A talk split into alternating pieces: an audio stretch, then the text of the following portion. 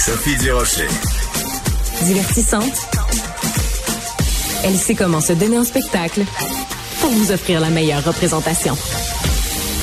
Alors écoutez, moi j'adore à l'émission recevoir des gens de tous les horizons et euh, d'avoir des franches discussions euh, où on brise les stéréotypes, on défait les tabous. Alors, je vous propose une entrevue. Ma prochaine invitée, euh, c'est une une activiste, une, une militante, et on peut dire que c'est une militante pour la pilosité, on va dire ça comme ça. Elle s'appelle Esther Calixte Béa, artiste multidisciplinaire. Bonjour Esther. Bonjour.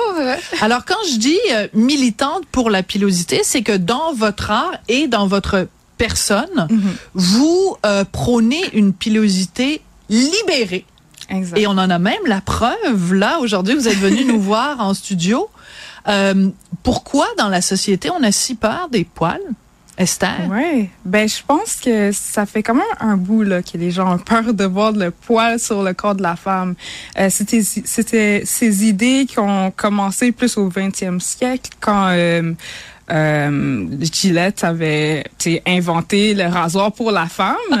Et donc depuis avec euh, euh, les annonces la façon qu'ils promouvraient euh, genre le, le produit ils utilisaient un peu la peur dans le sens que ils, ils plaçaient la femme d'une certaine façon pour dire oh c'est sûr tu veux pas qu'un homme voit tes poils c'est embarrassant donc c'est vraiment des choses que nos grands-mères nos arrière-grands-mères ont vu ont vécu. Donc ils ont comme accepté cette nouvelle norme pour euh, l'éduquer à nos enfants, à leurs enfants et tout ça. Donc, ça fait qu'aujourd'hui, ben, on se sent inconfortable quand on voit le poil sur le corps de la femme. Puis même sans questionner, on sait pas pourquoi, c'est juste qu'on se sent inconfortable. On voit, euh, en grandissant, on voit pas du poil sur le corps de la femme dans les émissions, dans les magazines. C'est toujours la femme sans poil. Et la seule fois qu'on voit des poils, c'est sur un homme. Donc, Oui, on se dit, vrai. ben, euh, les poils, ça devrait pas sur une femme, même si ça grandit naturellement. Ben la oui. plupart des femmes ont du poil. Mais même un enfant pourrait être porté à penser que les femmes n'ont pas de poils. Exactement. Et donc, je, je le dis parce que nous, on est, vous le savez, euh, radio et télé. Donc, les gens qui nous regardent à la télé le voient, mais les gens qui nous écoutent à la radio ne le voient pas. Vous avez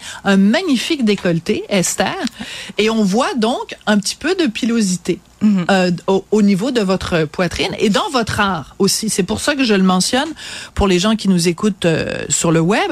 Mais dans votre art, vous vous vous démystifiez ça parce que à la rigueur même, je dirais dans dans votre art, vous le mettez en valeur. Ça, cet aspect-là de la de la de, vo- de votre euh, de votre pilosité justement. Ouais, exactement. Donc, Ça euh, n'est pas que ça, Ouais. mais ça fait partie c'est- de c'est ça. important. Voilà. C'est quand même euh, une représentation que j'ai trouvée vraiment importante Ouais. à, à, à- mettre dans mon art, mais dans mon activisme. C'est vraiment quand je l'ai accepté pour moi-même, tu sais. Parce que c'est sûr que j'étais poilue depuis que j'étais très jeune. J'ai remarqué ça vers quand j'avais 11 ans, que j'avais du D'accord. poil. Euh, puis j'avais vu que mes, mes, mes amis avaient fait comme, quand ils ont vu les poils, ils, ils étaient comme genre, pas dégoûtés, mais c'était comme, Hein, pourquoi elle a des poils? Puis j'étais un peu surprise. Je savais pas que c'était bizarre. Tu sais, j'avais vu du poil sur mon corps, mais j'avais jamais questionné ça. Je comprends. Puis là, c'est vraiment quand je suis arrivée au secondaire que je voyais des, des filles se faire intimider à cause qu'ils avaient beaucoup de poils sur leurs bras et tout ça. Donc, je m'étais dit, OK. Donc, je faisais en sorte que personne ne voyait ma pilosité. Puis là, aujourd'hui, on le voit que je le porte, je le porte ma pilosité Fièrement. fièrement. Et euh, c'est vraiment, j'ai dû me questionner, j'ai dû me demander pourquoi je, pourquoi je me rase, pourquoi je fais ça? Parce que le plus que, le plus que je me rasais, le plus que j'avais de poils. C'est sûr. plus que ça grandissait. Ça repousse. euh, ça repousse, ça repousse, mais aussi j'en avais beaucoup plus. Ouais. Et donc j'étais comme OK, je sais plus quoi faire, euh, tu sais. Donc c'est dans c'est ce moment-là que je m'étais dit c'est pour qui que je fais ça? C'est pour qui que je m'enlève les poils? Euh, puis je m'étais dit j'allais commencer à travailler sur mon estime de soi. J'allais commencer à le faire. Ça, c'est le que- point de départ, ouais, c'est le point de départ. C'est D'accord. vraiment ça. Parce que je m'étais dit, tu sais, j'ai travaillé dans les magasins de vêtements. Je voyais des femmes qui étaient plus vieilles que moi, dans, dans leur soixantaine, 70, qui, me- qui, qui me disaient comment ils étaient inconfortables avec leur corps. Et je me disais, moi, je veux pas être, euh, je veux avoir 60 ans puis me détester encore, là, tu comprends? Donc, je me suis dit, c'est important que je commence à travailler sur moi. Et c'est vraiment comme ça que j'ai commencé. J'ai commencé Fascinant. à réaliser, euh, Ouais. OK, euh, ça vient pas de moi, cette idée que je déteste mon corps ou que je déteste ma pilosité. Ça vient de la société. J'ai appris ça depuis que j'étais jeune. Je l'ai jamais questionné. C'est là que je me suis dit, je dois questionner ça. Et euh, c'est là que j'ai commencé vraiment à m'assumer et me dire, tu sais, j'ai du poil, je suis une femme poilue et c'est ça. C'est ça. Mais il y a une différence, et vous allez, tu vas être d'accord avec moi, euh, Esther, il y a une différence entre dire, OK, je suis poilu dans des endroits où la majorité des femmes n'ont pas de poils. Mhm. Euh, il y a une différence en dire je l'assume, je l'accepte, je m'aime, Mhm. je m'aime, j'aime mes poils. Il y a une différence entre ça et je vais vous le mettre en pleine face. Mhm. C'est ça que j'adore. c'est que vous avez du front tout le tour de la tête. Ouais, ouais. Donc, euh, c'est sûr que pour moi, c'est vraiment important. Tu sais, Ouais. si je veux faire une différence aussi en tant que euh, influenceuse, euh, activiste, parce que c'est vraiment mon activisme, c'est vraiment sur les réseaux sociaux. Oui, Et c'est comme si je veux faire une différence, il faut que moi, j'avais pas peur de le porter. bien sûr. Puis quand j'étais à ce niveau-là, puis j'allais dehors avec ma pilosité comme aujourd'hui, euh, j'ai réalisé que j'avais plus peur. Je me sentais confortable avec qui je, qui je suis, qui je suis, c'est parce que je suis une femme poilue. Donc j'étais comme j'avais plus peur, je vais aller comme je suis, puis je fais ça pour, je fais pas ça pour les autres. Vous faites Et- pas ça pour les autres, mais en même temps, j'ai envie de vous demander comment ils réagissent les autres. Ouais, ouais. C'est sûr que je pense en personne, tu sais, il y a des gens qui vont peut-être me regarder, euh, mais c'est plus les réseaux sociaux que peut-être va avoir des commentaires un peu méchants, un peu déplacés, un peu racistes des fois aussi. Mais sinon, j'ai eu tellement de femmes à travers le monde qui m'ont tellement comme qui m'ont remercié, qui ont été influencées travers le monde? à travers le monde en Europe, sur le continent de l'Afrique, en Asie, qui étaient comme oh my god, je pensais que j'étais la seule avec du poil sur la poitrine ou avec beaucoup de poils.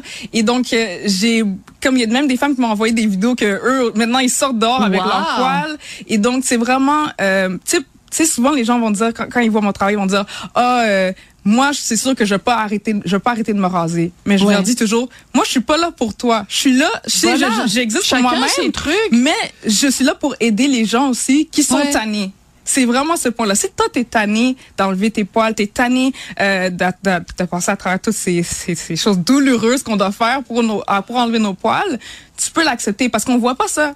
Nulle part, Ouais. on voit pas de femme qui dit, OK, c'est sûr qu'il y avait le, le mouvement body positive en, termes en termes de, de femmes, vraiment, qu'on est courbes et tout ça, euh, mais on voyait pas beaucoup de la pilosité. Non. Et donc, euh, je me suis dit j'allais créer un peu ce choix qu'on voit pas.